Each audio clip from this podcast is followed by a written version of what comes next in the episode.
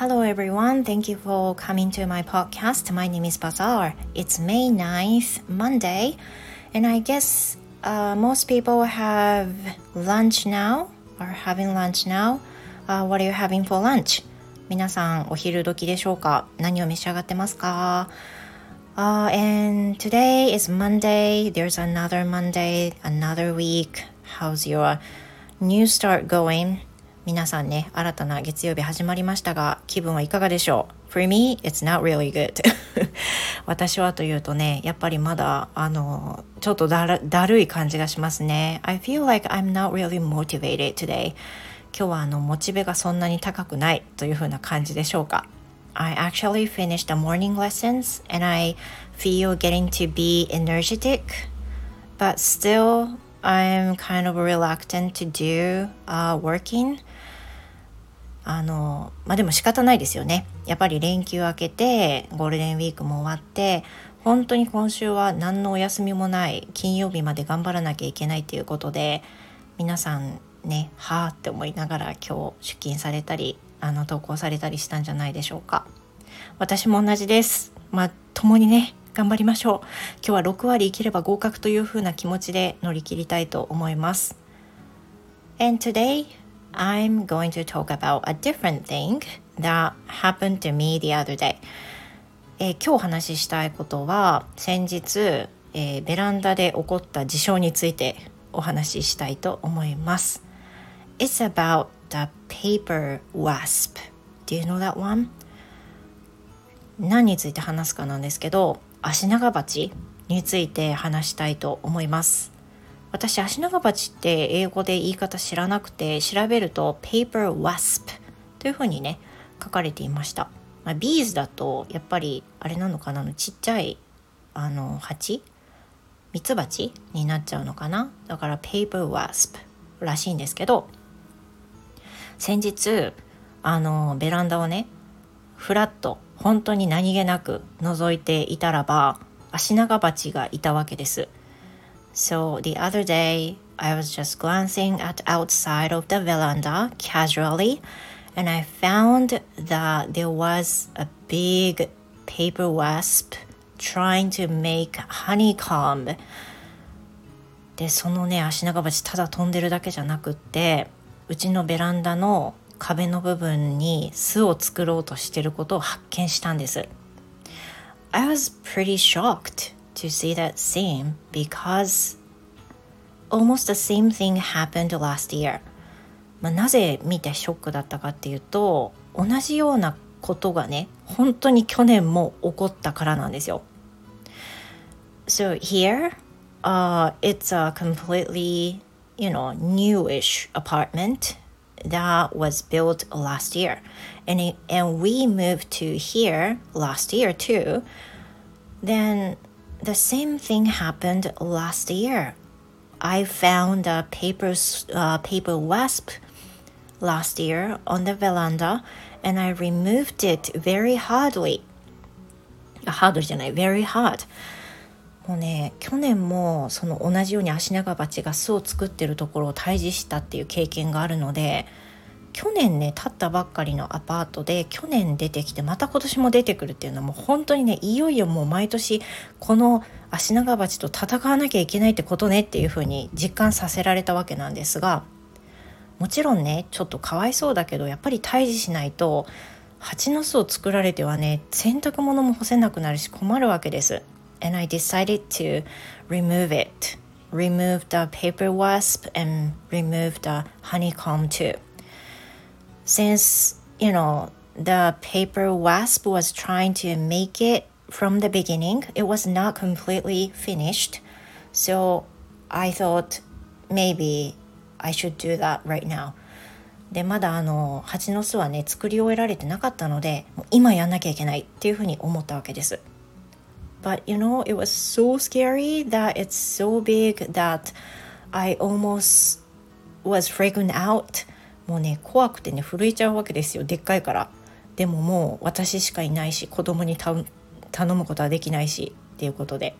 So I, I was um, trying to remove it while screaming and the son noticed me and asked me what happened. でそれに気づいて息子がね「どうしたのどうしたの?」って言うから「There, there, is, a, there is a paper wasp」って言って「足長鉢がいるの?」ってしかもその巣を作ろうとしてるからねちょっとママこれ取り除かないといけないわって言ったんです。Then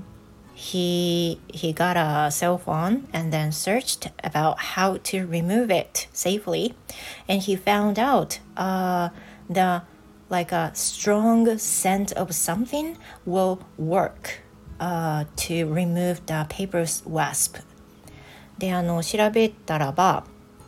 結構その刺激的な香り特にそのミントとかの匂いに弱いっていうふうに書いてあって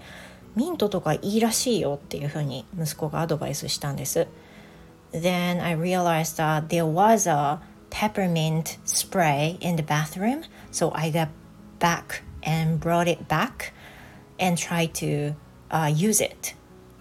でそうそうそううちトイレにあるわと思ってあの取りに行ってあのスプレーかけようとしたんです。But there was almost no peppermint oil at all. でもねもうほとんどもうそれ入ってなくてペパーミントが。あの頑張って押すんですけどもシュコシュコシュコシュコってね寂しい音がするだけで結局もう私の手のリーチだけではね足長鉢にも届かず虚しい音が響いただけだったんですよね。Then I was worried. まあどうしたもんかっていう風になったんですけど I realized then that there was also um, insecticide uh, for cockroach. でその後にあそうそうあのゴキブリの殺虫剤あると思ってねゴキジェットみたいなのあると思ったからそれを取ってきてスプレーしたんですシューって。Then the paper's wasp was trying to make the honeycomb, but suddenly it stopped moving and it was rotating very cruelly and then finally fell down on the grower, uh, floor. でシュッてした後すぐにねもうぐるぐるぐるぐるぐるって回り始めて多分苦しかったと思うんですけどであの地面に落ちちゃったんです。I I thought it might be still risky to uh, reach the wasp, so I was watching very carefully until it completely stopped. で、えっと、でもねすぐ近づくとまだ危ないかもと思ったからしばらく様子を見てでももう動かなかったからあよしもう大丈夫そうと思ってあのちりとりでね今度は作ろうとしてた巣を落としたりっていう風なことをして最後にまたゴキジェットをかけてっていう風なことで退治したんですけどめちゃくちゃ怖かったですもう。あのねどんどん慣れてはくるもののやっぱり危険なものは怖いですよ。で退治したんです、まあ、そんな流れだったんですけど去年引っ越した中で去年出てきてそして今年も同じ時期にやってくるっていうことなんで毎年毎年ねこの季節は気をつけなきゃいけないなっていうふうに改めて思いました。なんかあの調べていたりする時にねあったんですけどやっぱりベランダとかあの蜂にとっても都合のいい場所になるわけですよ。例えば雨風も割と防げるし直射日光も当たりにくいしであの他の外敵もね来にくいしっていう風なことでベランダは特に、まあ、狙いポイントとしてねあるみたいです。And also、uh, I don't know if it's just a paper wasp, but maybe all of the bees or wasps, they tend to like the sweet scent. でしかもそのなんか甘い香りがに寄ってきやすいみたいで蜂が。だから例えばそのうちなんかはねそのベランダに洗濯物を干してるわけだけど柔軟剤の匂いとかって結構甘いじゃないですか。でそういうのにつられて来やすいのかもなとも思います。Because we have um, like a wide veranda and the place where um, wasp came was just by the laundry. でうちもねやっぱりそのなんかちょっと横広のベランダなんですけどそのアシナガバチが巣を作ろうとした場所っていうのは去年も今年も洗濯物干してる本当に近くだったんですよ。だから柔軟剤の匂いがねやっぱり来るというかでまた影になるから余計に蜂にとっては好都合というかあの安全ですよね。守れるからねいろんなものから。だから皆さんもぜひあの注意してねあの見てみてくださいもしかしたらこの時期本当に多いみたいなので巣を作り始めてるっていうこともねあるかもしれないです Well, thank you so much for listening, you guys. I hope you have the wonderful Monday again. And see you in my next episode. では今日も私の八段着にね、お付き合いいただきましてどうもありがとうございました。皆さんの月曜日が素敵なものとなりますように。Thank you very much again. See you next time. Goodbye.